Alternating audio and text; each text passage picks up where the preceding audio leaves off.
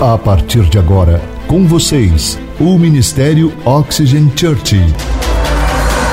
Prepare o seu coração como uma boa terra para receber uma palavra do céu, inspirada e ungida pelo Espírito Santo. Experimente agora estar debaixo de uma atmosfera na presença do Espírito Santo de Deus. Você está pronto? Então prepare-se, porque a palavra chegou. Amém? Estamos muito empolgados e animados com essa série que eu já disse para vocês que é Pai Nosso, aprendendo a orar com Jesus. O Espírito Santo me falou há um tempo atrás, eu estava preparando uma série de mensagens e isso é uma das formas que eu gostaria que você entendesse que eu vou te falar. Algumas pessoas falam, pastor, por que o senhor não prega sobre isso ou ensina sobre aquilo? Nós procuramos seguir a direção do Espírito Santo em tudo que nós fazemos aqui nessa casa, inclusive das pregações.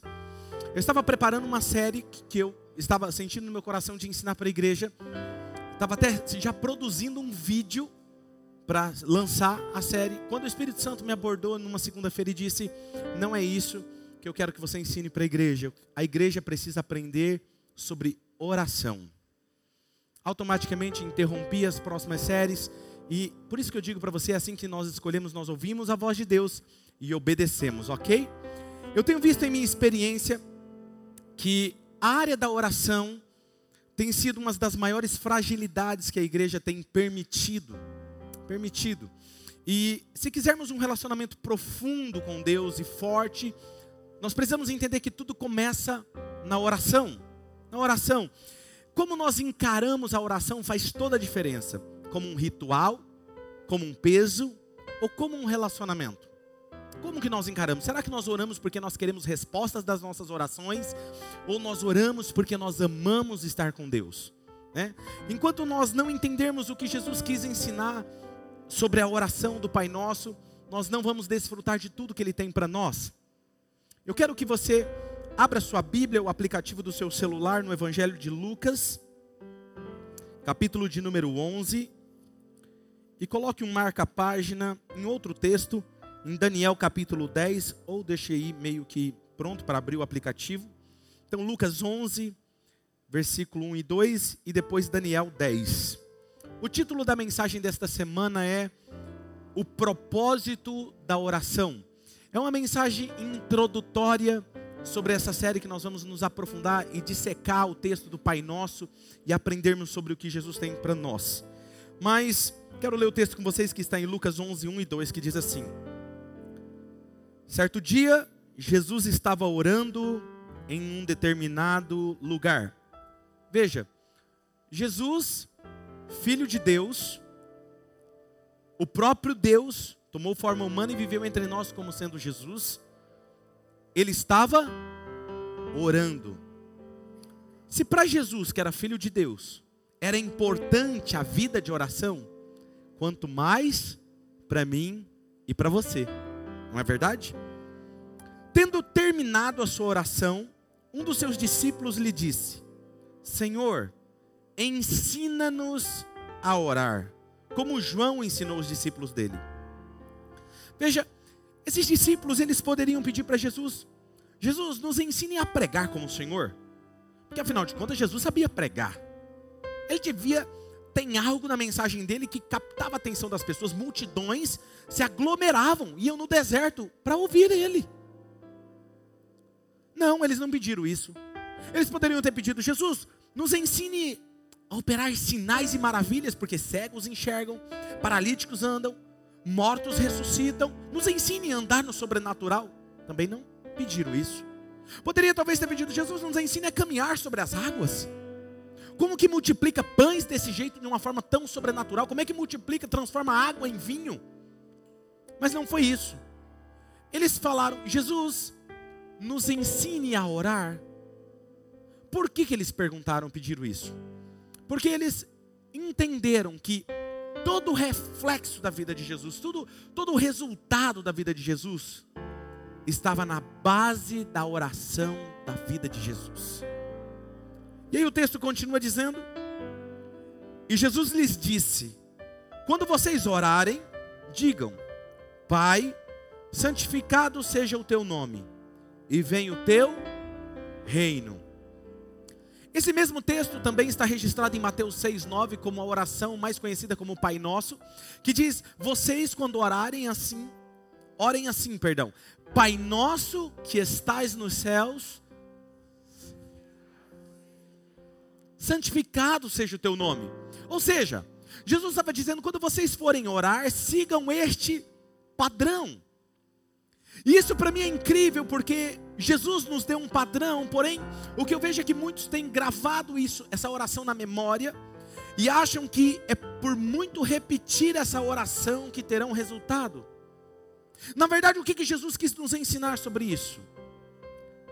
Eu quero nessa série ensinar a vocês tudo que o Espírito Santo tem me ensinado sobre oração, a respeito da oração. Mas hoje, como uma, uma mensagem introdutória, eu quero falar apenas duas coisas com vocês. Duas coisas. Se você está anotando, anote. A primeira coisa que eu quero que você anote e preste atenção é: leve a sério a oração. Leve a sério. Um dos motivos que você deve levar a sério a oração é porque nós estamos em constante batalha espiritual. E contra quem nós estamos em guerra? Ele está constantemente nos matar, roubar e destruir. O ladrão, Jesus disse, o ladrão não vem senão para matar, roubar e destruir. E nós temos que ter essa consciência. 1 Pedro capítulo 5, versículo 8 diz o seguinte: Sejam sóbrios e vigiem, porque o diabo, o inimigo dos pastores, é isso?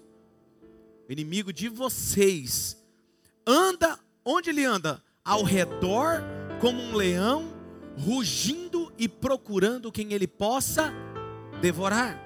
Quero ler um outro texto com vocês. Em Efésios capítulo 6, versículo 12, diz assim: Pois a nossa luta não são contra as pessoas. Não é contra o seu cônjuge, não é contra os seus clientes, não é contra os seus funcionários, não são contra o seu é, é, patrão, não é contra o professor, não é contra o seu filho, não é contra o seu pai. A sua luta não são contra as pessoas. Mas lembra quando eu falei na série sobre Freedom, na Freedom? Eu falei que o inimigo, para ele se manifestar nesse mundo, ele precisa de um corpo. E quando uma pessoa dá uma brecha, abre uma oportunidade, ele vai usar essa pessoa contra você. E nossa tendência como ser humano é olhar para essa pessoa e ver essa pessoa como nosso inimigo. Mas na verdade é isso que Paulo está dizendo aqui: olha, não, a sua luta não é contra as pessoas, mas contra os poderes e autoridades, contra os dominadores deste mundo das trevas, contra as forças espirituais do mal nas regiões celestes. Ou seja, a Bíblia diz que essa luta se dá no mundo espiritual. Agora, nesse exato momento, está acontecendo uma batalha espiritual aqui para que você não preste atenção na palavra, para que você interrompa essa série e assim por diante, para impedir você de vir na igreja. Isso você tem que ter consciência disso. A Bíblia fala que Adão e Eva, quando Deus criou Adão e Eva, diz que eles caminhavam em comunhão com Deus 24 horas. Eles tinham comunhão com Deus. Logo, a oração, ela traz revelação da presença de Deus. Logo, nós podemos dizer se oração, ela, para te ajudar a entender, oração não tem a ver com a quantidade de tempo que você passa em oração.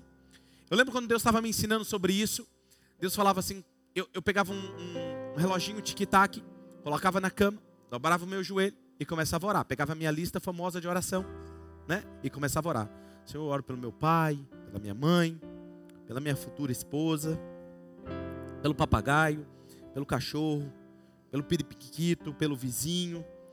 Eu falei, bom, já deve ter orado bastante, né? Olhava, não tinha passado cinco minutos. Já aconteceu isso com você?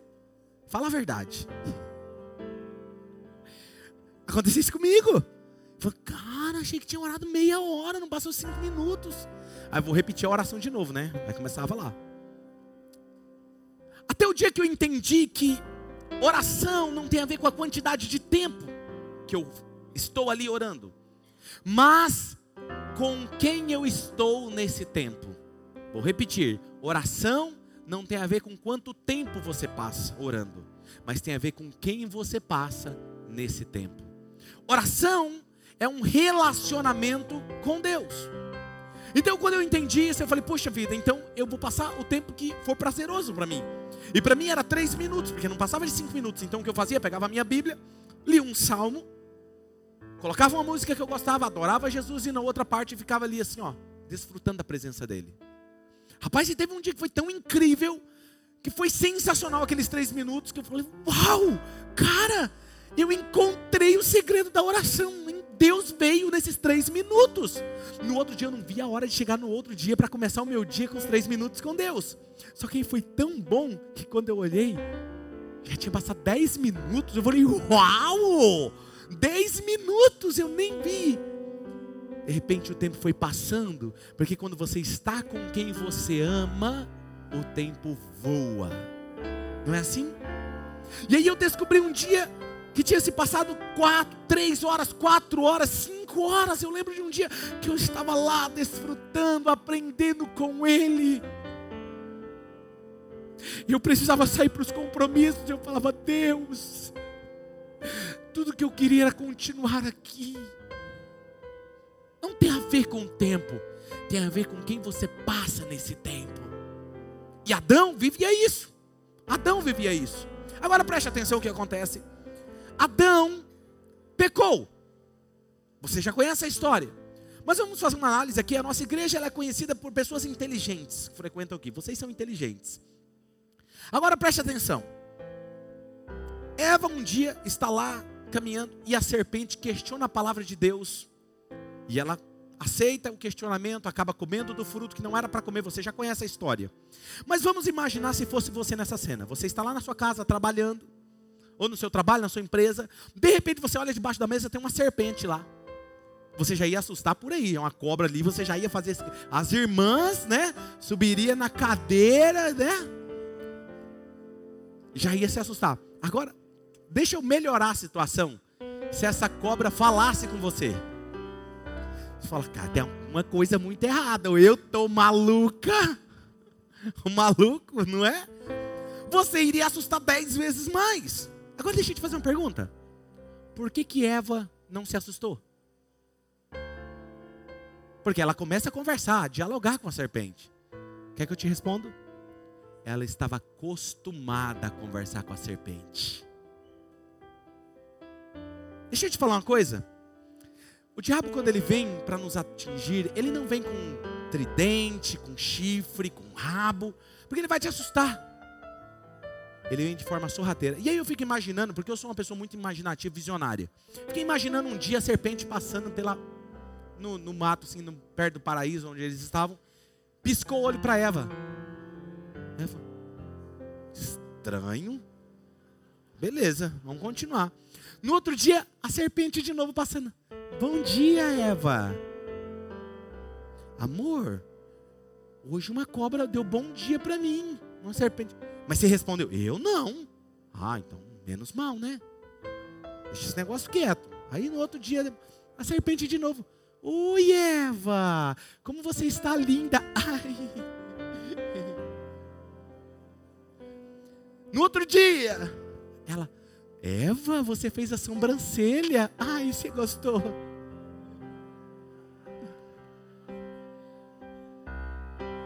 Na outra semana, Eva, que unha linda!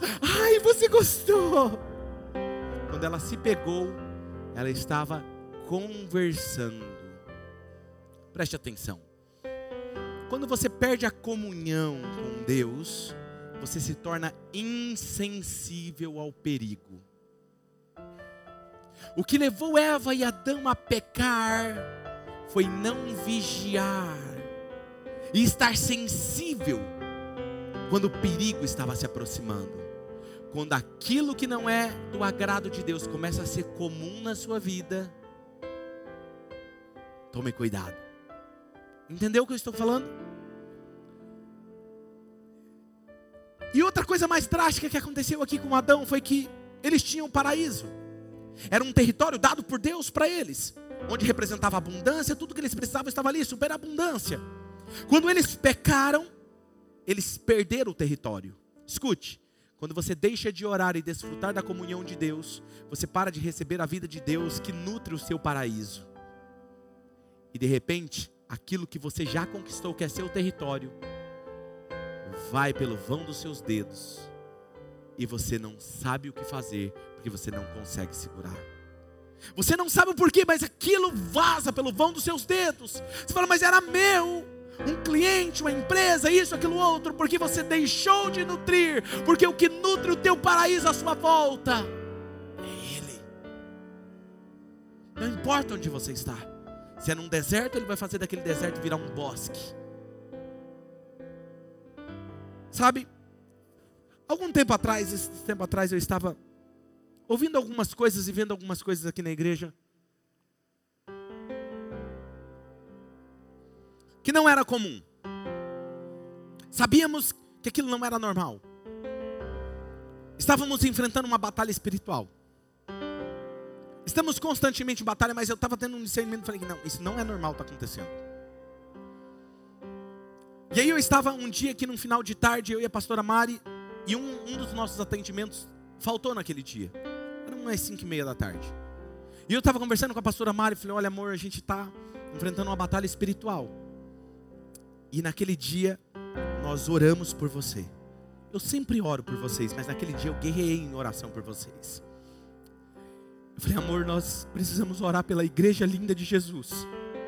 A igreja está sofrendo uma batalha espiritual. Vamos orar agora? Vamos.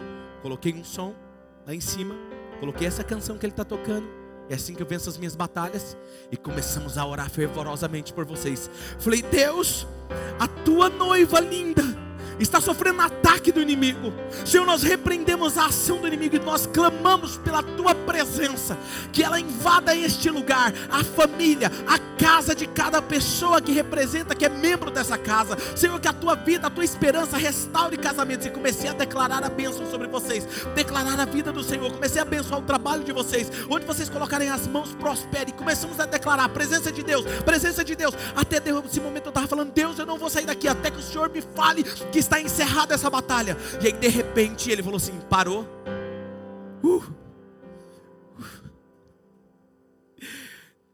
Parou? Um principado acabou de cair por terra. Quando ele disse isso, eu falei, amor, parou. Ele disse que acabou. É, então, amém. Glória a Deus, Senhor, obrigado. Aí sabe o que Deus falou para mim? Falou assim: você, como reflexo, para você saber que o principado caiu, você vai ver o resultado no próximo final de semana. A semana estava ensolarada, não havia previsão de chuva. Vocês vão lembrar que aconteceu aqui num, num, domingo. Teve um dia muito forte de chuva e vento nessa cidade. Não foi que derrubou telhados, árvores. Nessa... É, foi aquele domingo. Cara, mas estava escuro, o tempo forte, um vento forte, chuva. E eu vou te falar, tem alguns membros, alguns cristãos, que não estão tão maduros na fé. Ele parece algodão doce, né? Não pode chover que ele fique em casa. Nada contra eles, eu respeito a jornada deles. É verdade, porque só vem quem é comprometido. Não. Esfriou, ele não vem. Choveu, ele não vem. É assim, não tem problema. E geralmente todo pastor sabe que dia de chuva muito forte ou dia de, de frio dá uma diminuída na frequência. Cara, a casa abarrotou de gente no domingo de manhã, à tarde e à noite bateu recorde em tudo. Eu falei, ah, esse negócio era espiritual mesmo. Falei, cara, olha que fantástico. E sabe o que mais? No nosso momento, refletiu até no momento de generosidade. A nossa igreja é uma igreja muito generosa. A gente recebe ofertas, nós vivemos isso a cada semana. A nossa igreja é generosa. Mas nesse domingo, gente, extrapolou, aumentou as entradas. Eu falei, cara, olha só que impressionante. Sabe por isso que eu digo que quando você vai ofertar ou dizimar, existe uma batalha espiritual que quer que você não faça isso, porque quando você oferta, você dizima, você faz, você é generoso, você está avançando o reino de Deus. E o inimigo não quer que você avance. Entenda? E aí, cara, a gente começou a entender o que, o que Jesus está nos dizendo aqui. O que, que é principado? Pastor, você está falando sobre principado. O que é principado? Principado é um príncipe de uma região que controla a cultura e fortalezas de uma região, ou de uma cidade, ou de um país. A Bíblia está nos dizendo que a nossa luta não é contra as pessoas, mas contra os principados e potestades de uma região ou de uma cidade. A pergunta então seria o seguinte: batalhas espirituais nós vamos enfrentar. Quando alguém entrega a sua vida para Jesus, ela está bem, ela está orando, ela está alegre, ela está envolvida, ela está servindo na casa de Deus. De repente, ela sofre um ataque do inimigo. Usa pessoas, situações para oprimir a mente, o coração, tirar a alegria, tirar a paz, dar insônia, porque a pessoa está sofrendo um ataque. E quando ela não sabe como reagir, a tendência dela é o quê? Retroceder. Quando você retrocede, é exatamente o que o inimigo quer. Entendeu? É o que o inimigo quer te afastar do corpo de Cristo, porque ele não quer que você cresça. E isso acontece com as pessoas que entregam a sua vida para Jesus, isso acontece quando a igreja está avançando e assim por diante. Agora a pergunta seria, correta seria o seguinte: não é se você está enfrentando batalha, a pergunta é, por que, que eu estou sendo atingido? Aí nós vamos conversar hoje sobre isso. Sabe, por isso a necessidade de nós aumentarmos o nosso nível de oração. Não estamos aqui somente avançando como igreja, nós estamos dizendo que nós vamos conquistar a cidade de Marília. Não apenas como uma igreja, mas como todas as igrejas dessa cidade. Nós iremos em unidade alcançarmos toda essa cidade para a glória de Jesus. E o inimigo, ele não deixará de forma tranquila e forma amigável dizer: Ah, tudo bem, eles estão fazendo uma boa causa, né? vamos deixar eles avançar. Você acha que o inimigo vai fazer isso? Ah, não, mas aquela pessoa convida tantas pessoas para ir na igreja, olha, ela é tão boazinha né? Vamos deixar. Você acha que vai fazer isso? Ah, o GC daquele fulano está crescendo demais. Olha só, é, deixa ele, né? Você acha que o inimigo vai fazer isso? Não. Sabe? Agora vamos dar uma olhadinha no texto de Daniel, capítulo 10, que eu falei para vocês. Daniel 10, versículo 12 e 13. Eu gosto desse texto, porque mostra exatamente o que acontece no mundo espiritual. Daniel estava orando e jejuando por 21 dias. Agora olha o que o anjo, desce um anjo, aparece um anjo para Daniel e conversa com Daniel. Daniel capítulo 10, versículo 12 e 13. Ele, e ele prosseguiu. Não tenha medo, Daniel. Desde o primeiro dia em que você decidiu buscar entendimento e humilhar-se diante do seu Deus, as suas palavras foram desde o primeiro dia. E por que, que demorou a resposta? Deus te ouve desde o momento que você fecha os olhos ou você eleva seu pensamento a Deus e fala com Deus. Olha lá, ele continua: Eu vim em resposta às suas orações. Mas o príncipe, ó do que ele está falando, o príncipe do reino da Pérsia, ele está falando de um principado. Aquele que cuida da Pérsia me resistiu. Por quantos dias? 21 dias. Então Miguel, que é um arcanjo poderoso, guerreiro dos céus, um arcanjo, um dos príncipes supremos, veio em minha ajuda, pois eu fui impedido de prosseguir ali com os reis da Pérsia. E para mim essa é uma das passagens mais incríveis e impressionantes sobre a realidade espiritual quando nós nos colocamos em oração. Versículo 20 e 21, olha o que o texto continua dizendo. Então o anjo disse, então ele me disse: Você sabe por que eu vim, Daniel? Vou ter que voltar para lutar contra o príncipe da Pérsia, ou seja, a batalha continua. E logo que eu for, chegará o quê? Outro principado, que agora é da Grécia. Mas antes eu lhe revelarei o que está escrito no livro da verdade. E nessa luta, ninguém me ajuda contra ele, senão Miguel, o príncipe. Deixa eu te falar uma coisa. A palavra de Deus diz que os anjos do Senhor acampam ao redor de todos aqueles que amam e temem ao Senhor. Existe um príncipe chamado Miguel e o seu exército de anjos que luta por você. Então, quando você entrar numa batalha espiritual, que você perceber, não se desespere, não retroceda, não vá para trás, continue firme e diga: Senhor, eu confio, envia os teus anjos para batalhar por mim, e os arcanjos do céu descerão e batalharão por você.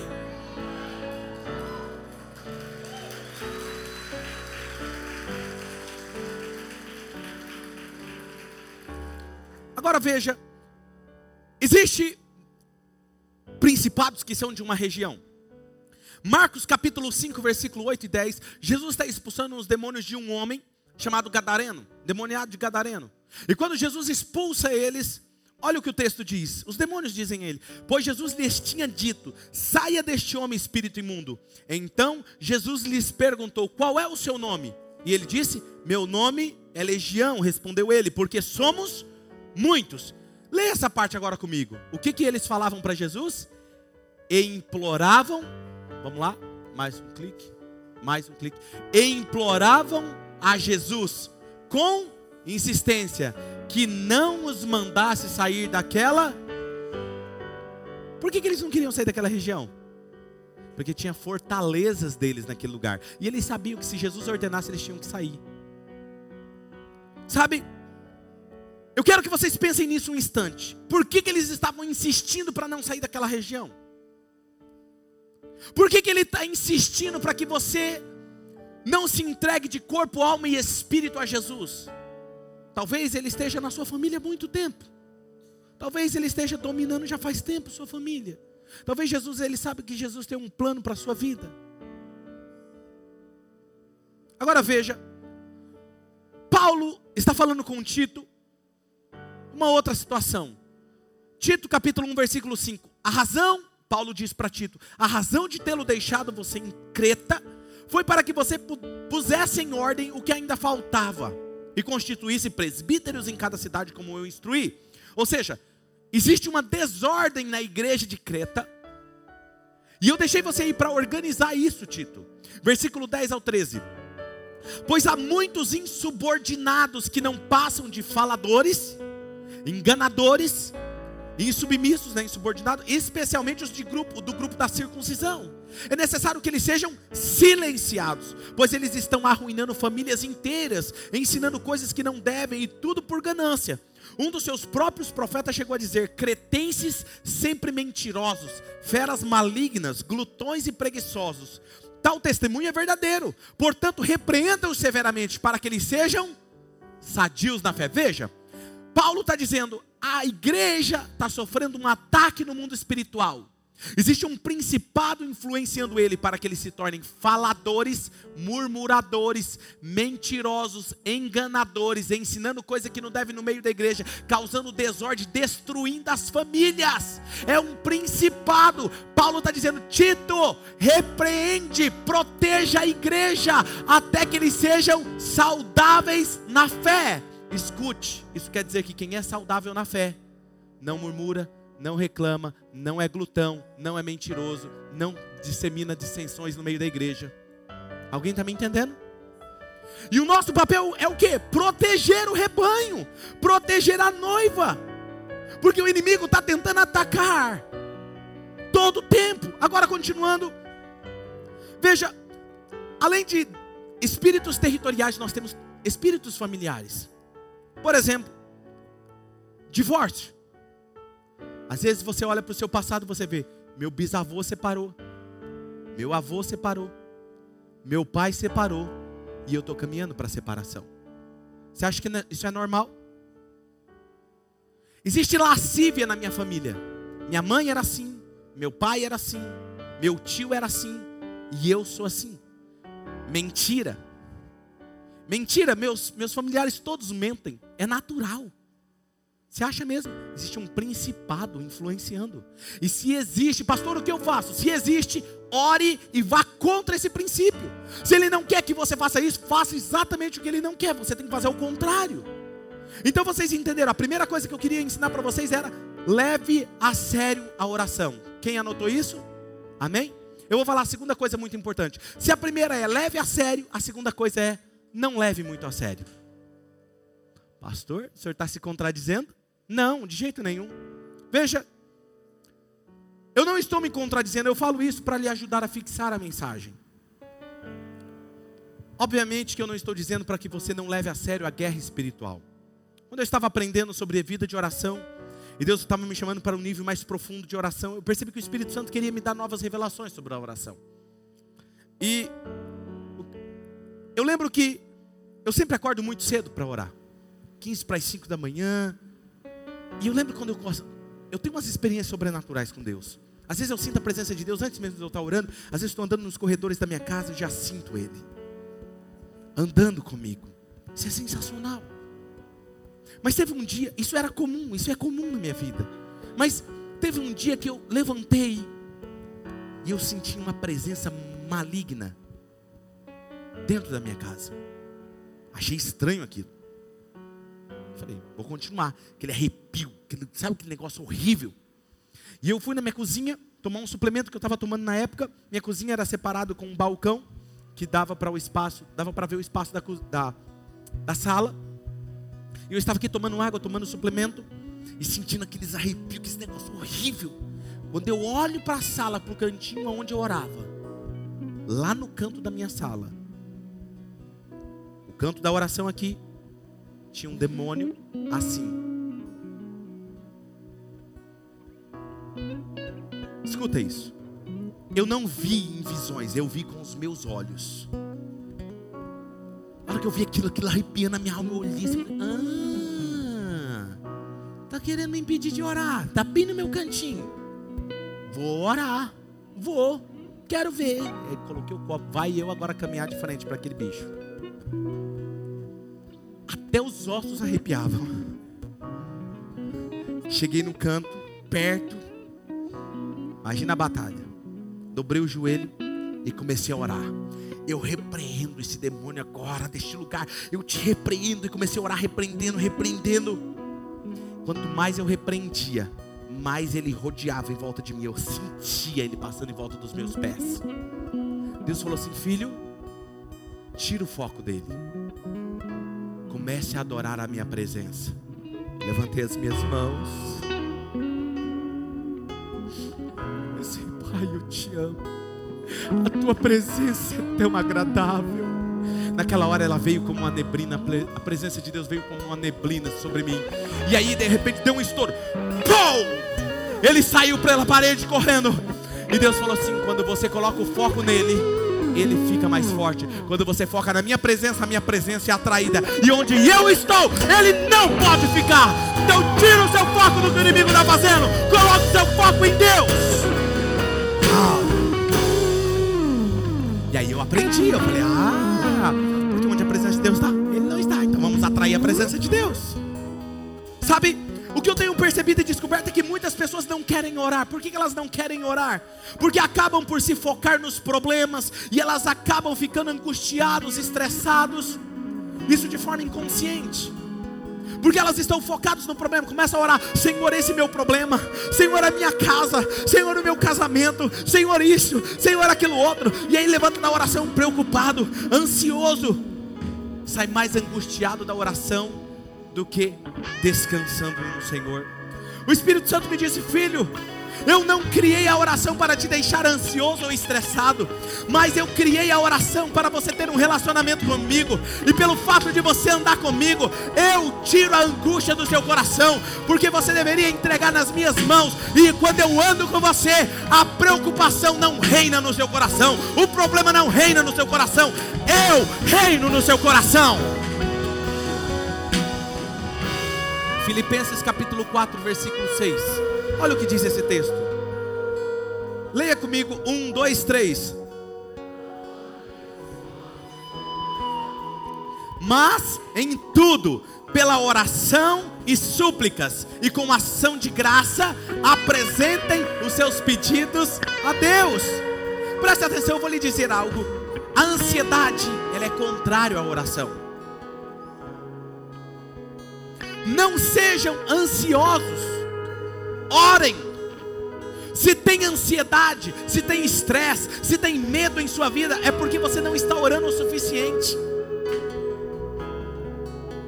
Porque é na oração que você tira toda a carga, toda a ansiedade e preocupação do seu coração. 1 Pedro capítulo 5, versículo 7, olha o que diz: 1, 2, 3: lancem sobre ele toda a sua ansiedade. Por que, que você deve lançar sobre ele toda a sua ansiedade? Porque ele ele cuida de você. É por isso que você tem que lançar sobre ele. Ele cuida de você. Sabe o que significa lançar sobre ele? A palavra lançar sobre ele significa colocar a responsabilidade nas mãos de outro. Eu tenho várias reuniões aqui no ministério com eles, líderes de várias partes do ministério. Mas às vezes eu tenho reunião com o Tiago, com o Maico que cuida do louvor. E aí eu alinho com eles e falo: olha, a visão da nossa igreja é essa, esse é o nosso próximo passo da igreja. Nós estamos avançando em outras cidades com outras igrejas. Nós precisamos de mais voluntários. Você pode treinar mais pessoas? Sabe o que eu faço? No outro dia eu não fico, e aí, olha, gente, a gente precisa treinar mais voluntário, não sei o quê. No terceiro dia, olha, gente, a gente precisa treinar voluntário. Não!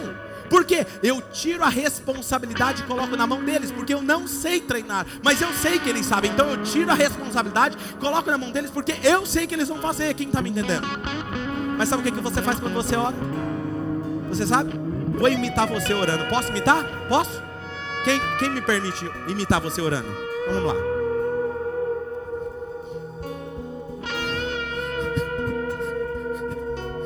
Oh Deus, oh Deus, oh Deus, oh, olha aqui, Deus, eu estou cheio de problema, Deus. Oh, olha aqui, o Senhor não está entendendo o que eu estou passando, Deus. Oh, olha isso aqui, Deus. Eu estou cheio de problema, Deus. Eu não tenho. Eu preciso da tua ajuda, Deus. Eu estou precisando de roupa, Deus. Ou uma bicicleta para trabalhar, Deus, por favor, Deus. Oh, Deus, a minha casa, Deus. Oh, socorre minha casa, Deus. Olha aqui, Deus, o meu cachorro, Deus.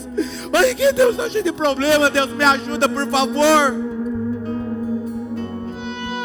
Esse é o meu problema, tá, Deus? Esse é o meu problema, tá, Deus? Esse aí, ó.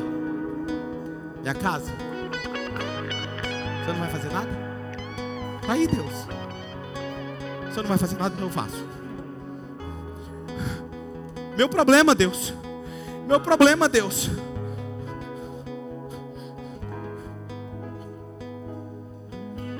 No outro dia, Deus, meu problema, Deus. Oh Deus, eu estou precisando disso aqui, Deus. Oh, olha aqui, Deus, de novo, meu problema, Deus, você não está me ajudando, Deus. Olha que a parcela está vencendo, Deus. Olha o dinheiro está vencendo, Deus. Me ajuda, Deus. Me ajuda, Deus. Você não vai fazer nada? É meu problema.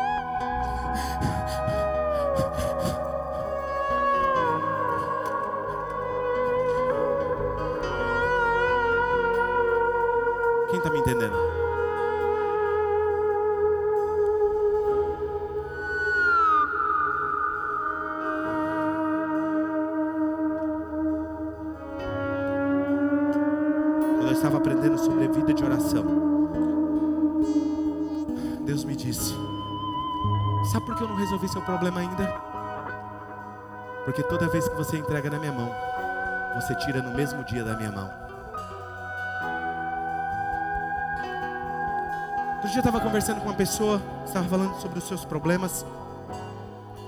E eu falei para essa pessoa, falei, filho, você, você já entregou isso nas mãos do Senhor? Pastor, eu faço isso todo santo dia. Falei, espera aí, tem alguma coisa errada. Como é que você consegue entregar a mesma coisa todo dia? Porque se você entrega, entregou. Quer dizer, se você está entregando todo dia, é porque você está pegando todo dia de volta. Quem está me entendendo? Eu não estou falando para você orar apenas uma vez e parar. Não. Eu estou falando para você que você deve orar sem cessar como Daniel e às vezes entender que as batalhas espirituais estão tentando impedir. Mas quando você orou uma vez e você entendeu que você já falou com Deus e Deus te ouviu, apenas comece a agradecer por aquilo que ele está fazendo. Comece a clamar a Deus sobre cada circunstância que você já orou e comece a confiar em Deus. Salmo de número 55, versículo 22. Olha o que diz esse texto para você. Entregue as suas preocupações ao Senhor e ele os susterá jamais permitirá que o justo venha a cair. Isso é o que diz o versículo e eu vou resumir para vocês. O Senhor te sustentará e não permitirá que você seja movido, levado de um lado para o outro como uma peça de isopor numa água, que não tem controle pelas circunstâncias. Assim é aquele que não ora e não confia. Do contrário, você não andará mais ansioso, nem preocupado sem as suas respostas das suas orações, porque você sabe que você tem um Pai no céu, e se você ora, Ele te responde, Ele envia os seus anjos para responder. Muitas pessoas não recebem resposta das suas orações porque elas andam ansiosas demais, preocupadas o tempo todo, porque onde há ansiedade e preocupação não há confiança. Só seremos sustentados. Agora preste atenção. Todos nós queremos ser sustentados pelo Senhor. Mas o que, que o texto diz? Projeta o texto para mim. Deus só sustenta eu e você quando você lança sobre Ele a sua preocupação. Não é o contrário. Deus te sustenta e depois você lança a sua preocupação. Não. Você lança as suas preocupações nele e então ele te sustenta e não deixa você cair. Quem está me entendendo? Para encerrar, Efésios capítulo 6, 12 diz que a nossa guerra não é contra as pessoas, mas contra os principados.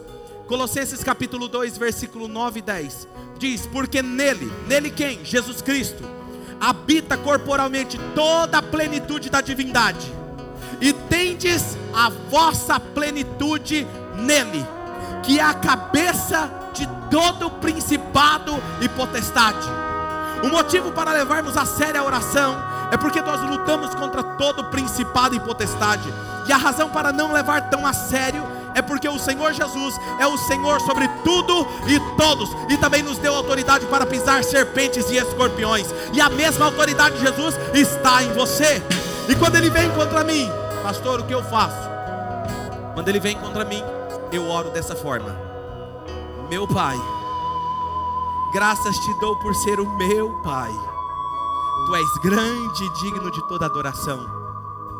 Senhor, eu te dou graças porque hoje eu orei e te pedi que fizesse a tua vontade acerca dessa situação na minha vida.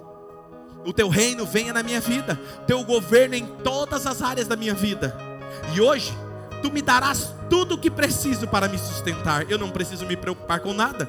Me perdoaste assim como eu tenho perdoado aqueles que têm me ofendido quando me ofendem. E quando me proteges, eu peço, me proteges para que eu não volte a cair de novo naquela tentação. Porque teu é o reino o poder, a glória para todo sempre. Amém. Jesus nos ensinou a orar.